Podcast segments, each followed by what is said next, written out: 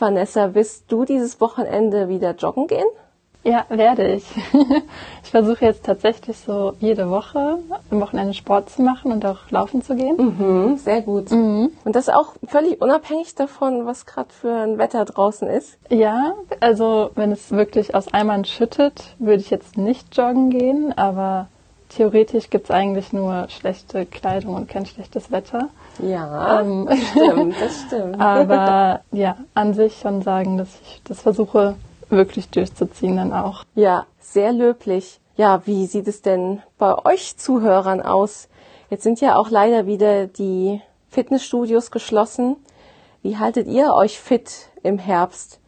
Und damit herzlich willkommen zu einer neuen Episode des Healthcast. Denn genau das soll heute unser Thema sein. Wie hält man sich auch in der dunklen Jahreszeit noch fit? Vor allem auch mit Sport an der frischen Luft. Das ist natürlich nochmal doppelt gesund. Und da wollen wir euch ein bisschen sagen, was da zu beachten ist, aber was auch die positiven Effekte eben davon sind, warum man es sich mal überlegen sollte. Vielleicht so wie Vanessa auch bei etwas kälteren oder windigerem Wetter rauszugehen. Ja, warum machst du das denn überhaupt mit dem Joggen? Fühlst du dich währenddessen oder danach? Du machst das ja bestimmt auch wegen einem Effekt, oder? Mhm. Also ich habe eigentlich, ich glaube so als Teenager mit dem Joggen tatsächlich angefangen schon. Mhm.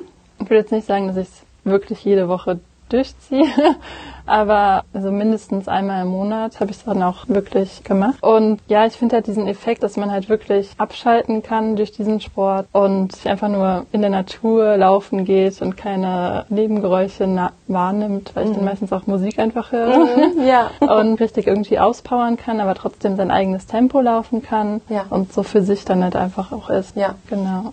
Also aktuell ist ja eigentlich Sport und Bewegung wichtiger denn je, denn klar, wir steigern unsere körperliche Fitness, aber wie du schon sagtest, wir bleiben ja auch geistig gesund dadurch. Mhm. Es wurde ja auch schon mehrfach bewiesen, dass ja beim Sport Glückshormone ausgeschüttet werden, wie Dopamin oder Serotonin. Man kennt ja sogar von Marathonläufern dieses Runners High, mhm. wo man dann ja. irgendwie, klar, das kommt wahrscheinlich dann erst nach einer, einer bestimmten Strecke und Intensität, aber trotzdem empfindet man ja dann noch manchmal so dieses Flow-Erlebnis, dass man mhm. einfach nur so gerade im Moment ist. Man denkt nicht mehr an die Arbeit, nicht mehr an die privaten Probleme, die man hat. Ja. Ich glaube, das ist auch mal total heilsam, einfach mal gedanklich von etwas wegzukommen und auch gerade jetzt Bewegung an der frischen Luft. Das ist ja auch nochmal wichtig, dass wir Vitamin D bekommen. Hier sei auch nochmal gesagt, auch wenn also vermeintlich schlechtes Wetter ist und eine dichte Wolkendecke da ist, nehmen wir trotzdem Vitamin D auf. Denn es kommen immer mhm. äh, Sonnenstrahlen durch die Wolkendecke und Vitamin D ist natürlich auch dafür da, für unsere gute Stimmung, aber auch für unser Immunsystem. Mhm. Ganz wichtig. Und gerade jetzt ist es ja eigentlich wichtig, dass wir ein resistentes Immunsystem haben. Also es gibt eigentlich nichts, was dagegen spricht, oder? Mhm. Körperlich ja. und geistig genau. stärkt der Sport. Ja. Und ich persönlich äh, finde ja auch die Herbstfarben so schön. Mhm. Also manche Leute können den Herbst nicht so gut leiden, aber ich finde, das hat ja auch was, dass bei uns in Deutschland die Jahreszeiten immer wechseln und jede ihren eigenen Charakter hat. Alles gerade so schön bunt ist. Mhm. Weiß ich nicht. Das, ja. also das macht mir schon allein gute Laune. Ja. Aber du als Profi, Vanessa, was kannst du denn so für Tipps geben, so in Sachen Ausstattung oder Kleidung oder vielleicht auch Sachen, mhm. wo man aufpassen muss. Ja, also gerade bei den Schuhen muss man natürlich aufpassen, dass die rutschfest sind, dass man auch einen stabilen Halt hat in den Schuhen. Also da muss man halt auch ein bisschen auf das Bewegungsprofil von seinem Fuß achten. Jetzt auch vorher, also als ich angefangen habe, nicht so bewusst war, mhm. weil es gibt jetzt zum Beispiel Pronation. Das heißt, kann sein, wenn du auftrittst mit deinem Fuß, dann rollt der Fuß quasi nach innen. Dabei wird das Fußgewölbe tatsächlich mit dem circa dreifachen von deinem Körpergewicht belastet. Mhm. mhm. Und je nachdem, wie du halt auftritt, kann es sein, dass die eine oder andere Fußstelle halt mehr beansprucht wird. Mhm. Und wenn jetzt zum Beispiel bei einer Überpronation ist es, glaube ich, so, dass du wirklich dann mehr die Innenseite von deinem Fuß beanspruchst und deswegen gibt es da dann auch zum Beispiel Schuhe, die an der Innenseite halt dann nochmal wie so eine Erhöhung haben, sodass es dann ausgeglichen wird.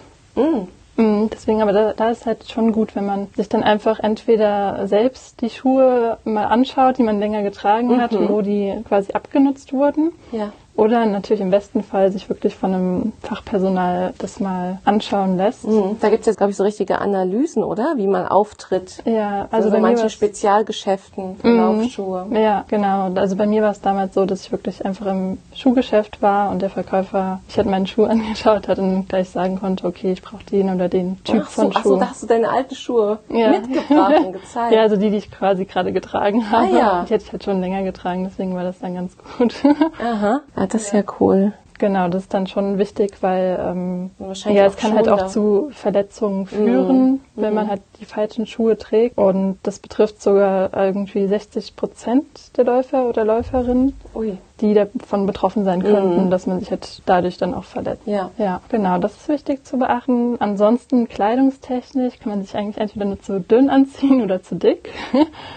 ähm, da hatte ich tatsächlich auch letztes Wochenende den Fall, dass ich halt wirklich zu warm angezogen war. Mm, okay. Wenn man unterschätzt das dann doch, wenn man läuft, dass man halt durch diese Bewegung natürlich auch wieder der Körper erwärmt wird. Ja. Und was ist dann da das Problem? Einfach nur, dass es unangenehm ist? Ähm, ja, Das- dass man dann halt auch viel schwitzt, beziehungsweise, ja, dass es halt einfach sehr, sehr warm ist.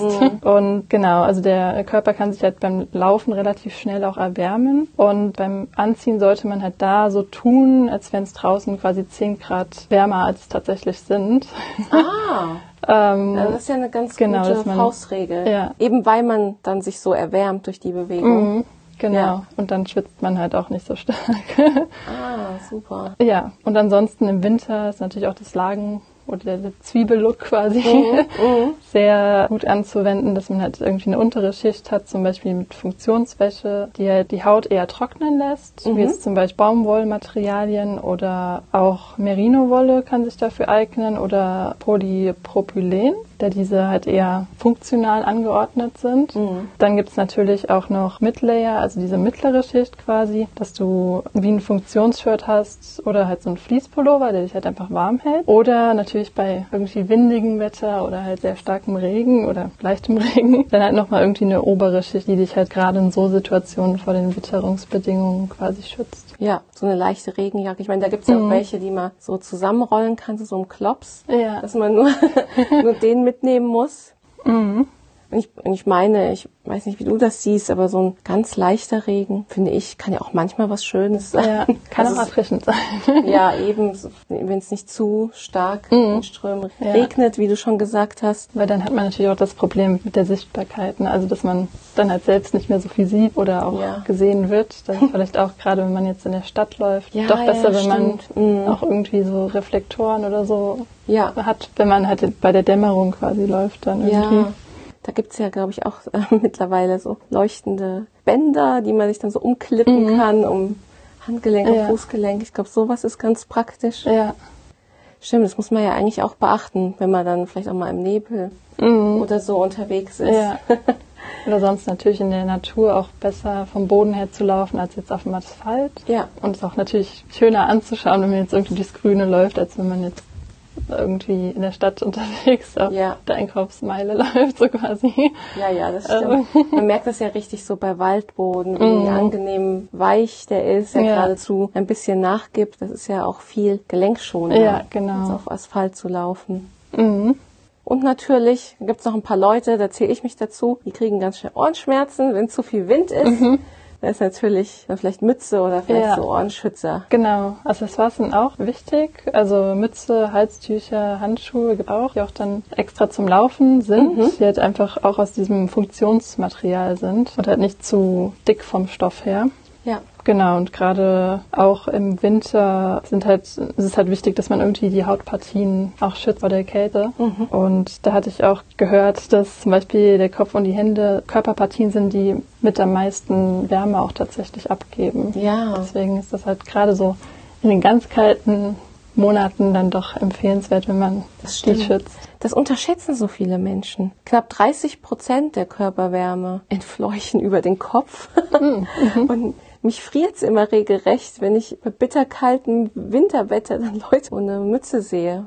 Mhm. Also aber klar, da ist natürlich auch jeder unterschiedlich empfindlich, vielleicht Ja. auch je nachdem, wie dick die Haarpracht ist. Ja, das wird auch eine Rolle spielen. Ja, genau. Aber es gibt eigentlich keine Entschuldigungen. es Ja. gibt doch für alles das entsprechende Accessoire oder Kleidungsstück, oder? Mhm. Und ich, ich finde, das macht doch auch Spaß. Also man hat doch das Gefühl, was für sich selbst zu tun Mhm. und auch einfach mal dem Wetter zu trotzen, finde ich. Das kann doch auch Spaß machen. Ja. Sich einfach mal so, ja, lebendig fühlen. Mhm. Auch Ja. mal die eigenen vier Wände verlassen. Oh ja, ganz wichtig. Eben so viele von uns sind ja wahrscheinlich gerade mehr zu Hause, als ihnen lieb ist. Mhm. Ähm, und da droht ja auch irgendwann Lagerkoller. Ja, Also genau. Da tut's mal gut abzuschalten und einfach mal raus. auch ja. vielleicht da auch ein bisschen Abwechslung reinzubekommen, dass man nicht jetzt nicht immer dieselbe Strecke läuft oder halt auch Mhm. mal anderen Sport ausprobiert. Ja, Ähm, einfach um da auch nicht in so einen Trott zu verfallen oder Ja. halt sich selbst auch ein bisschen mal mit neuen Wegen irgendwie zu überraschen oder mal was Neues zu entdecken. genau. Und auch Im mit der Umfeld. Distanz. Ich meine, es gibt ja auch gibt ja auch Apps, wo du dann ähm, deine Tour tracken kannst. Und klar, wenn du anfängst, da wirst du noch nicht viel schaffen. Da wirst du vielleicht schon nach den ersten Schritten japsen. Aber das ist ja auch was Motivierendes, dass man sich dann jeden Tag ein bisschen steigert Ja. von den Metern oder Kilometern, je nachdem, wie weit man fortgeschritten ist. Und dann hat man ja meistens so ein Protokoll, wo man ja dann auch Fortschritte sieht. Also ich finde so, und so Apps motivieren doch einem Ja. dabei auch immer. Und das Schöne ist halt auch beim Laufen, dass du halt dein eigenes Tempo oder Genau. die eigene Strecke auch definieren kannst und dann nicht so gebunden bist. Ja. Ja. Und gibt es eigentlich eine ideale Tageszeit? Ist morgens oder abends besser oder vielleicht sogar auch mal in der Mittagspause? Das ist individuell abhängig. Also ich persönlich laufe am liebsten abends, so kurz vor der Dämmerung, aber wenn es halt noch nicht so ganz dunkel ist. ähm, ich kenne aber auch Personen, die halt wirklich gerne direkt nach dem Aufstehen irgendwie morgens laufen, um halt dann so vital irgendwie den Tag zu starten. Ja. Aber ja klar, man kann natürlich auch, wenn das möglich ist und man arbeiten geht, Sachen mit auf die Arbeit nehmen und dann vor Ort irgendwie umziehen. ja. Ja, um dann einfach einen frischen Kopf zu bekommen. Das ist dann ja wahrscheinlich so ganz nach persönlichem Gusto, weil manche sind ja auch Morgenmuffel, können sich das wahrscheinlich überhaupt nicht vorstellen, das morgens zu machen. Ähm, ich werde auch eher der Typ, der das abends macht. Nur darf man, glaube ich, das ja nicht zu spät machen, weil ja Sport eigentlich Kreislauf anregend ist und man dann vielleicht nicht direkt danach schlafen kann. Ja. Deswegen ist es eigentlich ganz gut, wenn du sagst, dass du noch vor der Dämmerung gehst. Dann hast du eigentlich noch genug Zeit, danach runterzukommen. Ja. Das ist eigentlich ideal. Das sollten ja auch so ein paar Stunden dazwischen liegen, Ja, damit genau.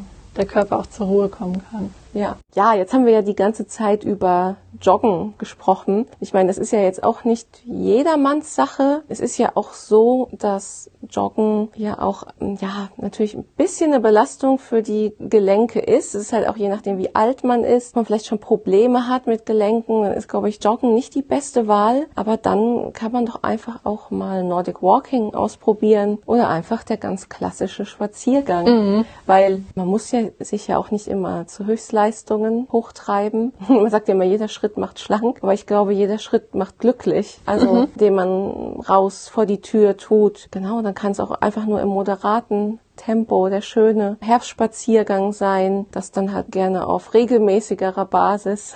ich meine auch Nordic Walking, da machen sich ja manche drüber lustig, aber ganz viele schwören da ja auch da drauf. Warum nicht? Es gibt so viele mh, Möglichkeiten, draußen noch Sport zu machen. Ich finde, man sieht auch immer mehr auf Spielplätzen oder öffentlichen Plätzen, dass immer mehr so äh, Fitnessgeräte da sind. Also Ja. wo man dann teilweise die, die Muskelmänner sieht, wie sie Klimmzüge machen und weiteres. Das muss man natürlich auch nicht, aber ich mache sowas manchmal auch, weil ich da irgendwie nicht dran vorbeigehen kann, wenn da irgendwelche Geräte so öffentlich sind. Ich finde, das macht auch Spaß, also falls man sowas in der Nähe hat. Mm, Oder auch Sling Trainer, ich weiß nicht, ob dir das was sagt. Nee, tatsächlich nicht. Das haben wir übrigens auch bei Healthrise. Das ist Schlingentraining auf Deutsch. Das heißt, du musst dir eigentlich draußen einfach nur so eine Stange suchen, wie zum Beispiel auf so einem Spielplatz mm, oder einen Ast oder dergleichen.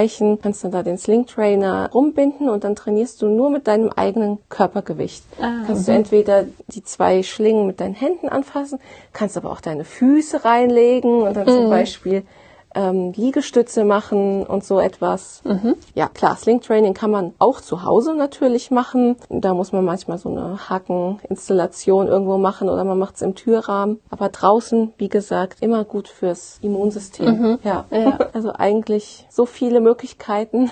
Und jetzt muss man auch sagen, wenn ihr wirklich richtig starke Frierkatzen seid, dann gibt es natürlich auch aktuell so viele ja, Fitnessangebote, die mittlerweile online sind, oder?